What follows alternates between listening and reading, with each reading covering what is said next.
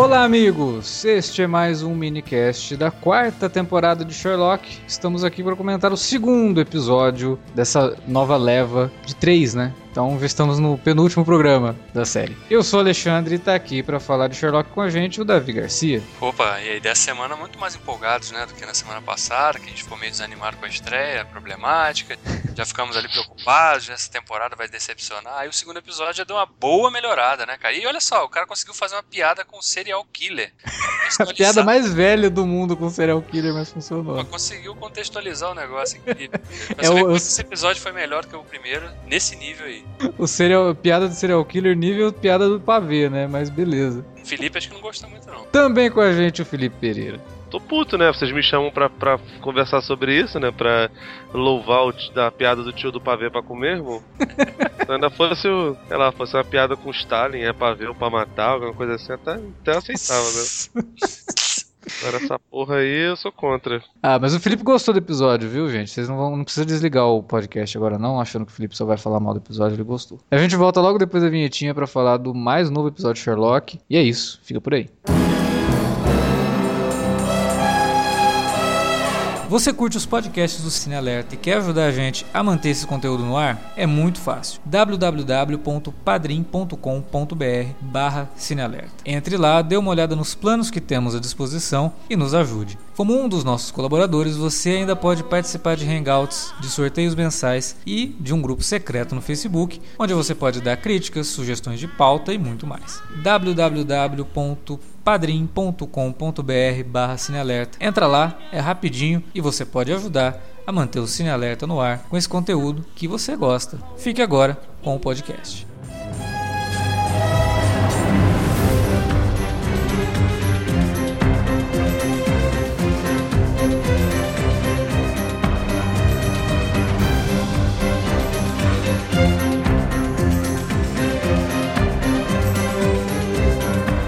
Não sei se vocês tiveram essa impressão, mas parece que o Moffat estava tão empenhado, entre aspas, corrigir, né? Vamos colocar a palavra corrigir alguns problemas da, do primeiro episódio, que talvez se alguém pegar e assistir a quarta temporada a partir do segundo, vai entender perfeitamente a situação sem precisar passar por todo aquele martírio que foi aquele primeiro episódio da quarta temporada. E é tudo muito bem contextualizado ali e ajuda inclusive a gente a entender melhor a motivação do, do tanto do Sherlock quanto do Watson nesse momento da série. É, eu acho que o texto do, do, do, Moffat foi certeiro em vários momentos e eu gostei muito desse episódio. Eu queria saber se vocês tiveram essa impressão também, assim, que, tipo, ele serve mais como introdução para a quarta temporada do que o episódio passado. Olha, particularmente eu acho que o primeiro episódio ele é necessário em alguns, em alguns sentidos, né? Mas é claro que o desenvolvimento daquele primeiro episódio foi bem problemático, a gente destacou todos né, os pontos que a gente acha que foram realmente bolas fora ali do, do roteiro do Gats ali no primeiro, mas o Moffat salvou, né? Ele pegou aquele time time que tava tomando já uma goleada ali de 4 a 0 no primeiro tempo, conseguiu ali empatar o jogo, pelo menos. Né? Nessa temporada, temporada de 3, né? Então agora tem a chance aí de virar o jogo aí no último episódio e sair com um salto positivo mesmo. O Mofá foi o Joel Santana. é, in the middle, in the right. Não, que ele chegava para ser o bombeiro, ele conseguia salvar o time do rebaixamento, subir o time da, da segunda pra primeira divisão. Não sei se o Mofa merece essa comparação, não, mas acho que ele é melhor que o João Santana, né, Matheus? Que isso, que isso. Pelo menos o inglês do, do Moffat é melhor que o do João Santana. Caraca, tu não entende futebol, não fala nada não, irmão. Não, mas eu acho que, assim, o que, o que me chamou mais atenção foi uma das coisas que eu tinha mais detestado do primeiro episódio, que foi a mudança de postura do Watson. Ele, ele conseguiu é, justificar aquilo, né? com o personagem reconhecendo que ele tinha sido um imbecil, uhum. né? Ele, ele, falou assim, pô, eu, eu só fiquei trocando texto, é, te, te, te trair, né? Ele fala pra Mary, na, na visão que ele tem. Uhum é, te trair, só fiquei trocando texto com ela, inclusive quando você saía para amamentar a Rose. E aí, mas ficou só nisso, né? E, e não precisou fazer nada, ela só olhou para mim, né? Então, tipo, eu sou ridículo, né? O cara reconhecendo. Então, acho é isso, uma bela recuperada, assim, do personagem e tornou mais real, né? Mais é, real a, é, a questão. Uma situação assim, tipo, como ele fala, ela só precisou dar um sorriso, tipo. Sim. Ele foi fraco, ele foi babaca, né? E Sim, caiu. Como a maioria, como a maioria, né? Aliás. Exato, exatamente. E aí, e, tipo, não culpa ela, né? Porque muitos, muitos inclusive, falam, ah, ela que deu bola para mim, então, mas peraí, e daí? Né? Você é. avançou. Né? Então ele tem o sentimento de culpa, né? Não, e eu achei ele. Porque ele podia, se ele passasse por cima disso não tocasse no assunto, Uhum. trouxesse ele num momento de reflexão sobre isso, ia ser muito escroto, assim, ia ser uma desconstrução total do personagem bem, bem ruim, Sim. né? Dos personagens que a gente veio conhecendo ao longo do. desde 2010, é quando a série estreou. Então, achei bem legal do, do Moffat nesse aspecto ter, ter feito um meia-culpa, mostrado o personagem fazendo meia-culpa ali também, porque grande parte também da raiva que ele tava sentindo do Sherlock era por causa disso também, né? Uhum. Não era só o fato do Sherlock ter quebrado a promessa de proteger a Mary. Era dele também ter colocado, ter se colocado naquela situação, né? Porque ele tava meio que relegando ela ali, né? Botando ela meio que pro escanteio ali, talvez por causa da, da filha, não sei. É, e talvez até sem ter tido a chance de pedir desculpas, né? Ele poderia, Exato. no futuro, ter essa conversa com ela, e que é o que ele faz, né? Com Uhum. o fantasma dela, né? Então, é, a, a ideia de que ela não tá mais do lado dele, para que ele possa, pelo menos, pedir desculpa para ela, explicar a situação e tal. Então, nesse sentido, realmente foi uma, uma- um retorno ao que a gente conhece do Watson, e agora sabendo que fraquejou. Ele teve uma fraqueza, foi babaca, né? E ele sofre por isso, né? Não é uma coisa que vai sendo passada por cima simplesmente pela situação abrupta que aconteceu no, na- no- no primeiro episódio, né? Foi uma coisa totalmente gratuita, mas aqui ele é melhor explicado. É, uma coisa que me chamou muita atenção no episódio, a gente estava até comentando em off, aqui o Moffat ele usa melhor o conto original do que o Getz usou no primeiro, né? É, Sim. só tinha o nome ali, algumas referências, umas menções, não sei o que, mas aqui não. Aqui ele inclusive melhora em vários aspectos, né? Ele tinha que fazer, ele, ele pega o conto mesmo e é praticamente só o conto, né? Isso que eu achei interessante, porque geralmente a gente vê vários pedaços de contos, mas ficou bem evidente que ele estava adaptando o conto mesmo do, do, do The Dying Detective. É o detetive moribundo, né? na- Isso. E aqui virou o Lying Detective, né? O detetive que mente, sei lá. Mas é, foi bem legal. Esse aspecto também foi outro ponto altíssimo em relação ao primeiro, porque o primeiro ele praticamente usou só o nome, né? A referência do nome. O Six Thatchers fazendo referência ao, ao Six Napoleons, né? Os seis Napoleões. Sem contar que o primeiro é uma bagunça total, né? Porque é um Sim. monte de coisa acontecendo e você, perde totalmente o- a referência do que, que é o caso que ele tá investigando. Aqui não, Sim. né? É, aqui você fica bem claro, do início ao fim, o que, que ele tá fazendo, o que, que ele tá se envolvendo, quem é o tal do Culver- Culverton Smith, Hum. Personagem do Toby Jones, né? Como ele age, como ele pensa. Isso fica tudo bem definido dentro do episódio. Né? E, e esse é sendo o diferencial desse episódio também, porque você entende as motivações do personagem, né? Você percebe que é um cara que, e ele fala isso de forma bem explícita, é um cara que tem muito dinheiro, tem muito poder, muito acesso, conhece muita gente, então ele realmente se acha é, acima de tudo, né? Uhum. Ninguém pode pegar, ninguém pode. Ele pode, ele pode inclusive falar numa propaganda de, de televisão que ele é um serial killer. É, inclusive achei as inserções assim de TV, né, dele, aliás, de vários momentos dele, né, é, durante o episódio, achei uma coisa muito Black Mirror. é bem meme falar isso, mas é muito Black Mirror, cara. Cara, isso me lembrou muito o Robocop e o Cavaleiro das Trevas, sim, o quadrinho. sim, é, a gente, óbvio que o Frank Miller no Cavaleiro das Trevas fez isso muito bem, aí o, o Verhoeven foi lá e fez no Robocop, né, Mas na boa, acho que a, a referência mais absurda, assim, do Toby Jones, que agora esqueci o nome do personagem, fa- fazia ali visualmente, era o filme do Darren Aronofsky, o Requiem para um Sonho, Hum. aquelas viagens da mãe do, do Jared Leto, tomando aquelas coisas. Sim, é verdade. Cara, Pô, né, que não tinha lembrado disso, cara. Pô, é, cara, tem razão. primeira, quando eu vi, porra, Aronofsky, cara, que susto. E, É. e assim, eu- e outra coisa que eu me assustei A própria montagem bem cortada, assim, né? Bem rápida. Sim, sim, meio, meio videoclipe, as cores bem saturadas, bem, bem, bem, assim, propositalmente ruim. E eu me assustei mais ainda porque, assim, eu botei o, o episódio pra ver, aí, como tava, tava no mesmo arquivo ali no, no HD, acabou indo o, o episódio 1, Uhum. que é arquivos diferentes, enfim, arquivos não. Fusos horários dos Estados Unidos diferentes.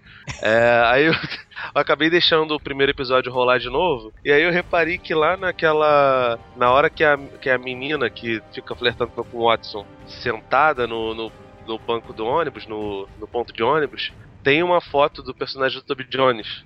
Ah, é? Eu não tinha É, visto isso. um anúncio do programa, cara. Tipo assim, tipo, Ok. já, tava tudo ali, ali, Não, claro. bem, bem certinho. Achei muito louco isso, cara. E Dá, dá, dá, dá, dá até um susto, assim. Não, não, fez, não foi suficiente pra eu gostar de novo do episódio, né? Mas Hum. pelo menos eu deu. Ah, pô, então, personagem maneiro já tava lá, né? É, inclusive, excelente vilão, né? O Toby Jones é foda, cara. Eu adoro Grande, ele. cara. Qualquer coisa que ele fizer, ele tá, tá muito bem. Ele é muito bom, né? É. Eu confesso, eu confesso que quando o episódio começa, que vai mostrar aquela primeira cena dele ele na reunião ali, eu fiquei, hum, rapaz, isso aí tá parecendo um vilão do James Bond também, mais um, que ele vai encontrar um plano que ele tem que pra envenenar as pessoas, não sei o que e tal. Ah, não, aí não era nada disso, né? Era outra coisa totalmente diferente. É. E- é um vilão bem Sherlock Holmes mesmo, né? O cara Sim. que vence pela inteligência e não tem nada a ver com contato físico, digamos assim, como seria um vilão do 007. Mas você falou do 007, aquela cena dele na cobertura me lembrou muito aquelas, aqueles takes do Skyfall, com muito vidro, né? Muito reflexo, que o Skyfall trabalha muito esse, esse tema do, do reflexo do vidro e tal. E ele se olhando no- na- pela janela, vendo a cidade, as luzes, ao mesmo tempo vendo o reflexo dele, das pessoas que estão atrás. E o episódio todo teve momentos assim de direção de fotografia e composição lindos que a gente não viu no- no- na estreia e que é uma característica de Sherlock. Sherlock tem realmente momentos muito bons técnicos, sabe, de direção de fotografia e, e montagem e tal. E esse episódio eu acho que ele é muito melhor sucedido nesse sentido do que o primeiro, que a gente já tinha falado, ah, tem coisas legais, mas é muito feijão com arroz, sabe, do que a gente já tá acostumado. Que não, ele vai um pouco além constrói é, quadros muito bonitos, assim, aquelas cenas do Sherlock na rua conversando com a menina, que fica muito na cara que ela, é, que ela tava na mente dele, eu acho que desde o começo. O Moffat não esconde isso em momento nenhum, porque ele coloca vários pe- personagens perguntando com quem que você tá, né? E depois que amigo, né? E as cenas que o, o Mycroft tá vendo ele pelas câmeras de segurança só mostram o Sherlock, nunca mostram ele com alguém. Então, isso estava muito na cara, era óbvio que ele não estava conversando com uma pessoa real ali do lado dele. Não, Então, nem uma- isso, nem isso o episódio te engana, cara. Isso que eu achei bacana, sabe? Mas isso foi uma outra sacada também, né? Muito boa, porque quando fica claro que, que ele tava tendo uma visão ali, você fica, tá, mas pô, uma visão entregou um papel pra ele com a dica de um cara que era um serial killer, né? Isso, tá, isso aí tá muito forçado. Eu, eu tava imaginando uma outra coisa. Eu tava imaginando que o personagem do Toby Jones matou a filha, colocou uma outra no lugar. Não, isso, isso também, naquela cena do, do necrotério lá, eu também cheguei a achar isso, mas E o Sherlock, na verdade, tinha visto a foto de uma e da outra e percebeu uma diferença e começou a montar o quebra-cabeças. Talvez É, pudesse ter ido no apartamento dela, ter descoberto a carta, alguma coisa do tipo, né? É, não, Mas não, ele, ele no te induz a isso, né? é. Te induz a, a- ter esse tipo de interpretação, mas aí quando chega o final, é aquela grande reviravolta, né? Aí você fica, putz, essa, aí cai tudo, cai, as peças se encaixam perfeitamente assim no tabuleiro, você vai vendo, caramba, olha, olha o que o cara armou, cara, nesse episódio, né? Uma hora É. e meia e o cara consegue fazer um quebra-cabeças desse, desse mirabolante, né? Adaptando um conto que, que é obscuro, né, pra maioria. É, ele é um conto menor do, do Holmes, não é um- uma coisa assim, porque ele é um conto fechado num, em dois cenários. Uhum. No apartamento, né, no, no Baker Street e na casa do, do Culverton, né? Então, assim, e muito mais fechado no, no apartamento em Baker Street. Então ele conseguiu ampliar isso. Aliás, a série do Jeremy Brett fez isso também com esse conto. Ela ele conseguiu ampliar bastante os temas do conto, principalmente com o background todo, porque o conto é o, o, o Smith ele não é um serial killer. Ele matou só o, o primo dele, né? É, o sobrinho, alguma coisa assim. E o Holmes desconfia e monta uma armadilha pra pegar o cara. É, o Coverton manda uma, uma correspondência pra casa dele envenenada, né? Ele, Isso. ele simula que foi envenenado, não sei o quê. Exatamente. O seriado do Jeremy Brett pega esse sobrinho do, do Smith e dá todo um background pro cara, sabe? Dá toda uma motivação muito interessante. Só que aqui, porra, óbvio, não dava pra adaptar dessa forma num crime, um crime tão banal. Então eles transformam o Smith num serial killer, né? Sim. E que a gente nem sabe quem são as vítimas. Isso que eu achei interessante também, porque a gente não tem a são. menor ideia de quantos crimes esse cara cometeu. É, exatamente. Quem são e quantos foram, né? Então, É, achei isso bem, bem interessante da parte do, do, do roteiro. É, porque eu- não era mais importante, né? Ele já tinha cometido os crimes, então agora era só uma questão do Holmes finalmente fazer justiça, né? E pegar o, o cara.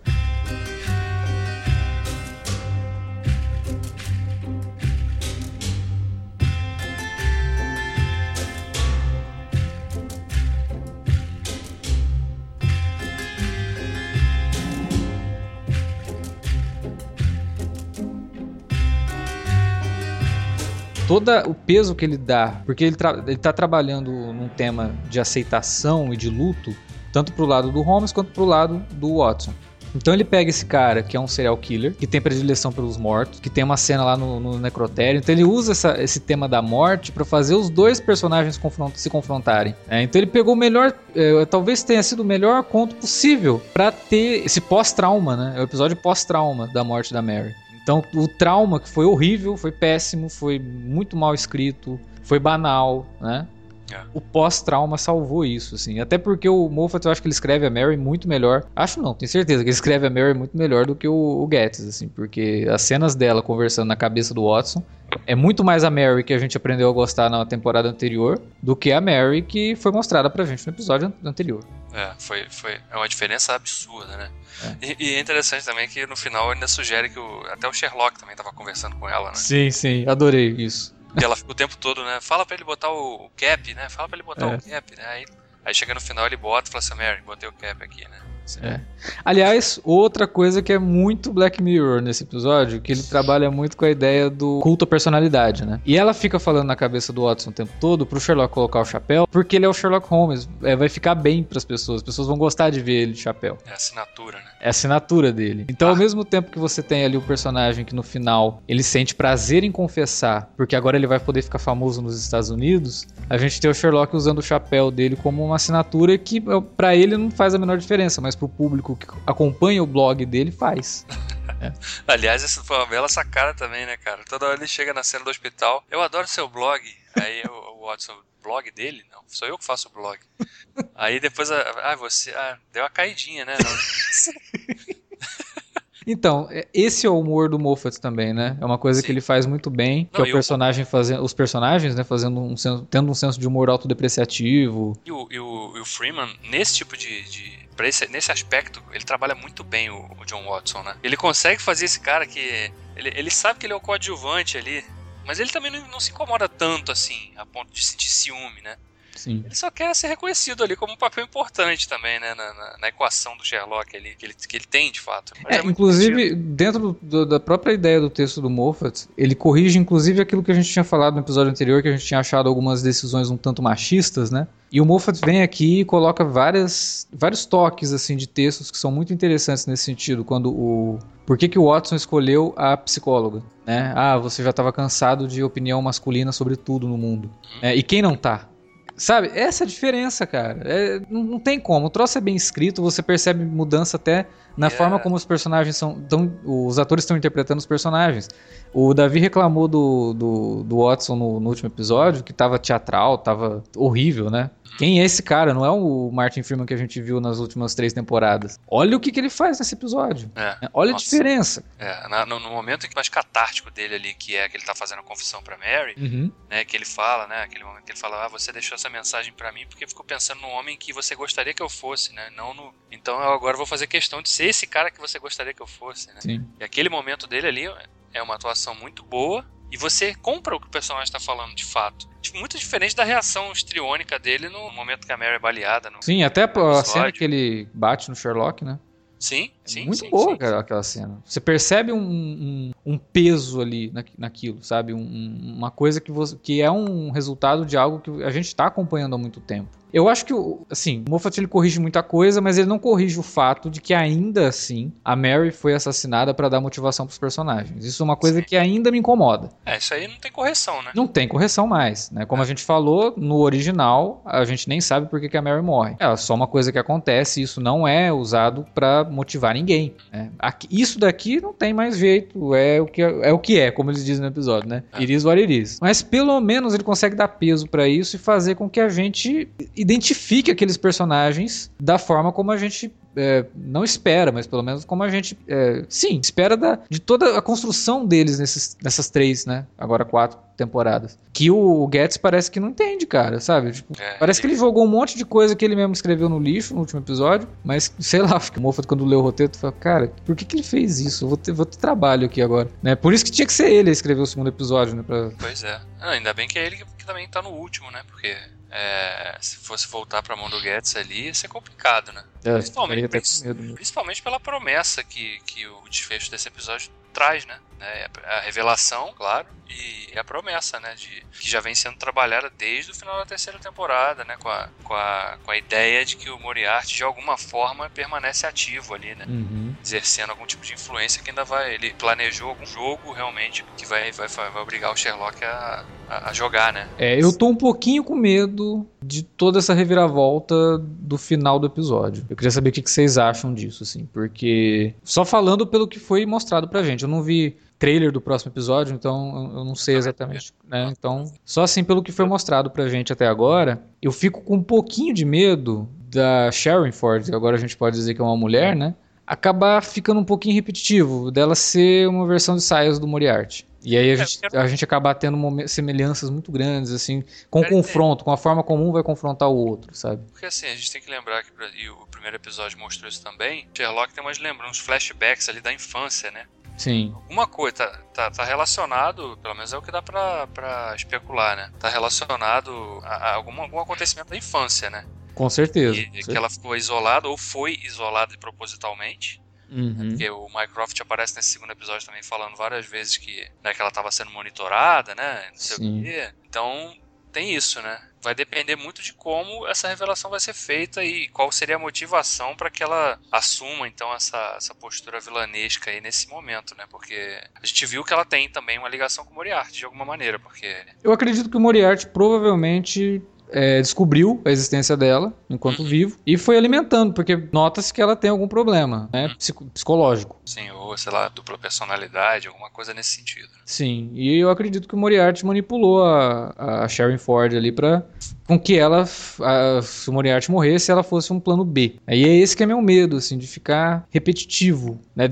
Por mais assim que, ah, esse episódio a gente tem um personagem que também pode lembrar alguma coisa, o próprio Charles Augustus, né? De ser um cara que fizesse parte de uma alta nata, né? De, um, de, um, de uma parcela privilegiada da sociedade que, de repente, é o criminoso, né? Mas aqui eu acho que eles não, eles não, não, não se repetem, mas eu tenho medo ali de, de alguma coisa nesse sentido, porque o Moriarty até brinca em determinados momentos e vários fãs né, da, da do Sherlock ficavam é, teorizando que talvez o Moriarty pudesse ser um irmão perdido do Sherlock, porque em alguns momentos o Moriarty fala algumas coisas que levam a isso, né? É, assim, eu, eu, quando eu fiz a monografia, eu comprei uma, uma edição comentada dos contos e da, das novelas, né? E muito boa, por sinal. Ela é da, da Zahar. Ela tem não só as notas de rodapé, que é baseado em uns três ou quatro grupos de estudos lá da, da, da Grã-Bretanha. Cara, que legal isso, hein? Que é muito boa. E ela tem as, as ilustrações que apareciam no Strange Magazine, né? Do, do hum. A maioria da Sidney Paget, não sei se é assim que se pronuncia, enfim. Uns dois ou três grupos de estudo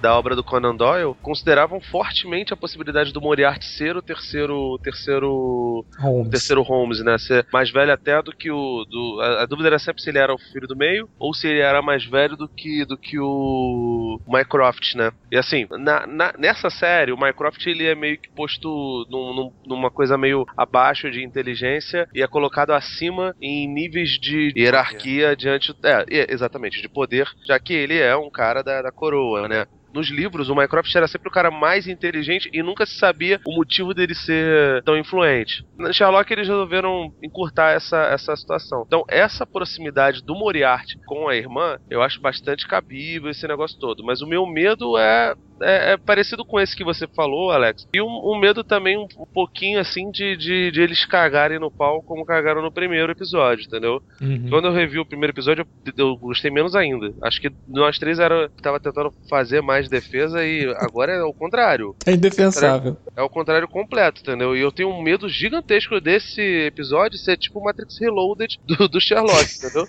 Pô, vários conceitos maneiros, não sei o que, chegar lá em cima é uma bosta fumegante, entendeu? Uhum. Uhum. Porque, cara, repetição de ciclo, sabe? O Conan Doyle, ele não, ele não se preocupou em repetir o efeito do Moriarty nos contos, sabe? É, ele, até porque ele... senão banaliza, né? Porque senão qualquer um poderia ser o Moriarty de novo. É, cara, tipo assim. E, pô, tipo, o arco-inimigo do, do, do, do, do herói é o arco-inimigo, cara. Não tem, não tem. O Batman, tudo bem, tem um milhão de coringas, né, cara? Tipo. Mas da forma como eles são interpretados, né? Mas nos quadrinhos a gente consegue definir muito bem qual, quem é perigoso quem que não é. é. Tipo, o Batman tem, nunca liga muito quando o Charada tá. Sabe? Tipo, ah, é o Charada, vou pegar o Charada. Mas quando é, é o Coringa, o Batman de, treme de, de, medo, entendeu? Apesar deles terem algumas características parecidas, ele sabe que tem uma gravidade diferente, né? É. E, e, cara, essa é a minha, minha preocupação. Essa repetição de ciclo tem motivo para existir? Por que, que ela existe? Hum. Pô, você banaliza mesmo a, a situação e Isso até agora, tipo, tava sendo fora, evidentemente, lá os filmes do Basil Hatbone, a série com, com Jeremy Brad, até agora tinha sido a coisa mais enxuta, sabe? Muito melhor do que Elementary, que Sherlock Holmes do Guy Ritchie. É, não tem e, comparação. E assim, cara, chegar nesse final e ter esse risco eu acho muito, muito ruim, né? Mas eu, eu tô aguardando com bastante receio. É, eu acho que esse episódio, pelo menos, deixou a gente um pouco mais tranquilo. De que, não, ah, peraí, tem um plano sim, nada foi tão gratuito, sabe? Vai rolar não, alguma a, coisa. A, parte de mostrar eles bastante melancólicos, sabe? O, o, a gente nem tinha tanta noção de que, apesar dele, dele ter, o, do Sherlock ter uma certa ligação emocional com a Mary, que evidentemente não existe nos, nos livros, e que foi completamente retratado de maneira completamente diferente em todas as outras mídias, mostrar ele ali com a barba por fazer é, deprimido, sem perspectiva de vida tal, não só por ter perdido a Mary, mas por ver o melhor amigo dele assim na merda, por ter pedido a amada, aquilo dali é muito bom, é muito rico. Acho é, a melhor forma de, de, lidar com aquilo dali foi, foi desse jeito mesmo, entendeu? E o Cumberbatch tá ótimo também, né? Fazendo esse Sherlock mais alucinado aí. E, cara, eu, eu gostei, porque, tipo, mesmo. É, acho que foi o Davi lá que falou que achou que o, que o Watson fez o meia-culpa. Não, vocês dois, na verdade, falaram. Uhum. Eu, eu acho que aquela reação dele é, é a pura culpa por ter perdido a mulher. Se, se não tivesse rolado nada, provavelmente ele tinha traído mesmo, entendeu? Porque essa é meio que a, a filologia do, do personagem né? É, não acho que seja um, um, retorno às origens, ao contrário. para mim, a, a, coisa mais rica do, do, do, do, episódio não foi eles voltando a ser quem eles eram, era eles completamente desconstruídos, cara. Eles sem chão. Não Sim, justifica não, é, eu, a péssima cena. Sim, é, o que a gente disse foi o seguinte: é que aqui a gente consegue entender o porquê que ele fez aquilo no primeiro, mas no primeiro ficou tão mal executado, né, que, porra, destruiu uma, o personagem. Uma, né? uma ruptura muito repentina, sem, sem explicação nenhuma, né? Exato. Ele não tinha, ele não tinha conter, não tinha motivação, não tinha nenhuma desculpa para fazer o que ele fez ali. Né? Ele só tava agindo como idiota, mas ele não era. Ele, ele, não foi apresentado pra gente como um idiota. Foi, é mais nesse sentido. É, apesar que a Miss Hudson fala, né? Você. Você é um idiota, mas ok, você tá aqui pra isso. Quando ela Miss vai... Hudson, Miss Hudson nesse episódio foi muito bom. Cara, Miss Hudson nesse episódio foi sensacional. Chegaram com um carro lá, cara. Um Aston Martin. Eu, eu dei risada, porque semana passada muita gente. Cara, eu fiquei assim, embasbacado com a capacidade de algumas pessoas na internet, né? Que criticaram o episódio da semana passada. Justamente a única coisa que pra gente funcionou, que foi a cena de luta do Sherlock. Falaram que, ah, agora o Sherlock virou um 007, que não sei o quê. E aí o, o Getz teve até que se defender depois, fez um lá todo zoado. Eu vi, eu vi. Que quando ele começa o episódio dirigindo um Aston Martin, eu falei, ah, cara, vocês estão de sacanagem, né? Gravaram esse episódio, gravaram essa cena essa semana, só pra zoar com os fãs, né? Não é possível.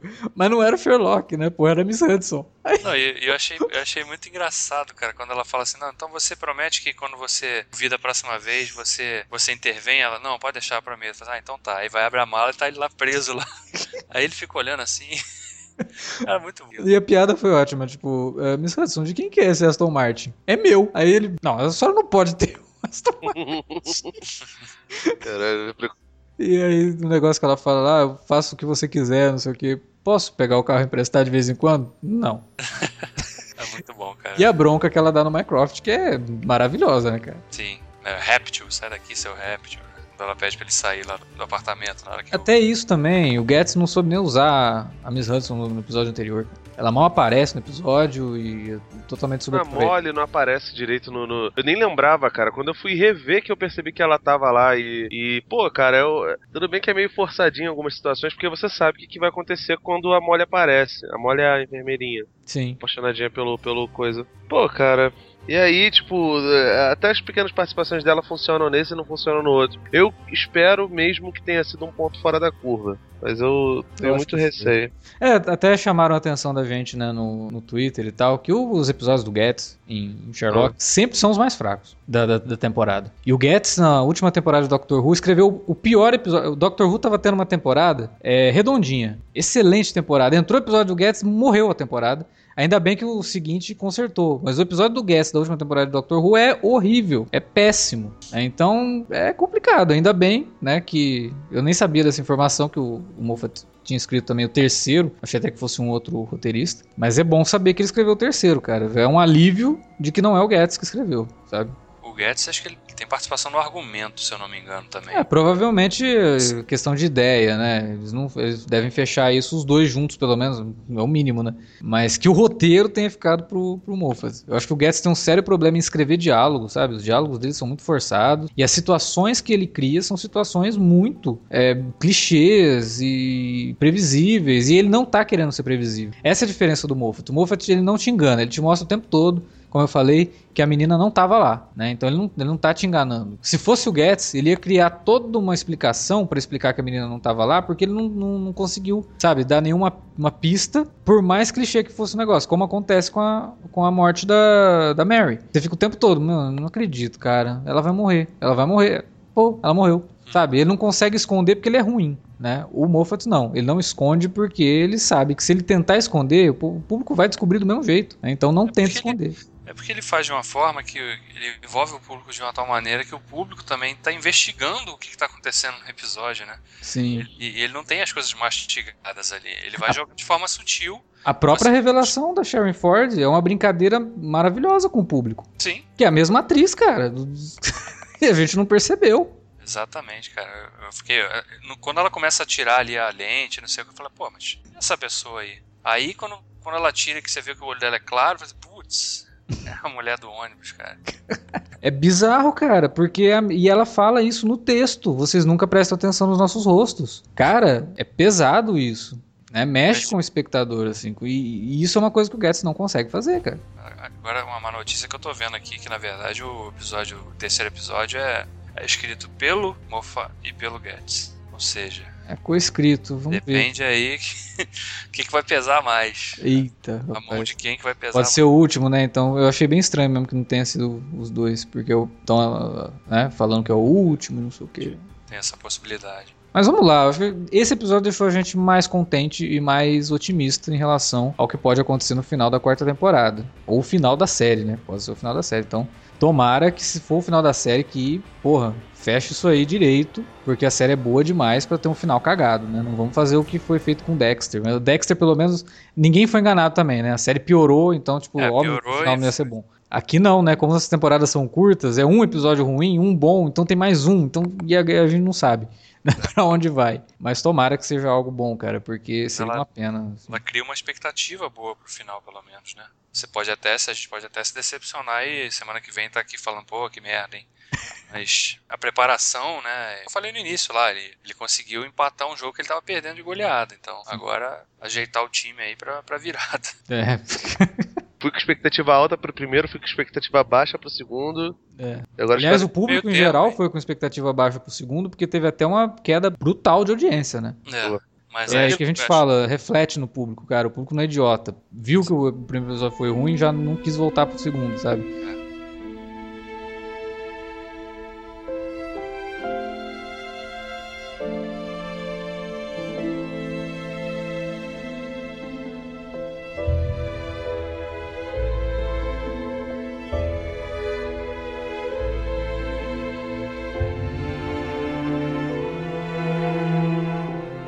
Agora é a vez de vocês que nos ouviram, que curtiram ou não nossos comentários, curtiram ou não o episódio. Fala pra gente o que vocês acharam aí na área de comentários ou manda um e-mail para alertavermelho@cinealerta.com.br. Estamos lá nas redes sociais, facebook.com/cinealerta ou arroba cinealerta no Twitter. Você pode usar para entrar em contato com a gente, dar aquele puxão de orelha, fazer críticas, sugestões e também você pode usar as redes sociais para divulgar o nosso conteúdo. DRT lá no Twitter, compartilhe no seu perfil no Facebook e espalhe aí pra galera que a gente está fazendo esse minicast de Sherlock. A gente tem tanto, tão pouco tempo para poder fazer divulgação, que são só três semanas, né? Então ajuda aí a gente a divulgar esse minicast de Sherlock. Ok? Semana que vem tem mais minicast Sherlock, o último. Quem sabe o último para sempre. Não sei, talvez. Vamos ver. Vamos ver o que o Moffat e o Getz prepararam pra gente no final de Sherlock. E aí, semana que vem a gente volta para comentar esse final e também com um alerta vermelho sobre um filme bem bacana semana que vem aí. Marcando o nosso retorno das férias, né? Nosso retorno oficial das férias e agora é só podcast para vocês aí durante o ano de 2017. Até mais, galera. Até semana que vem.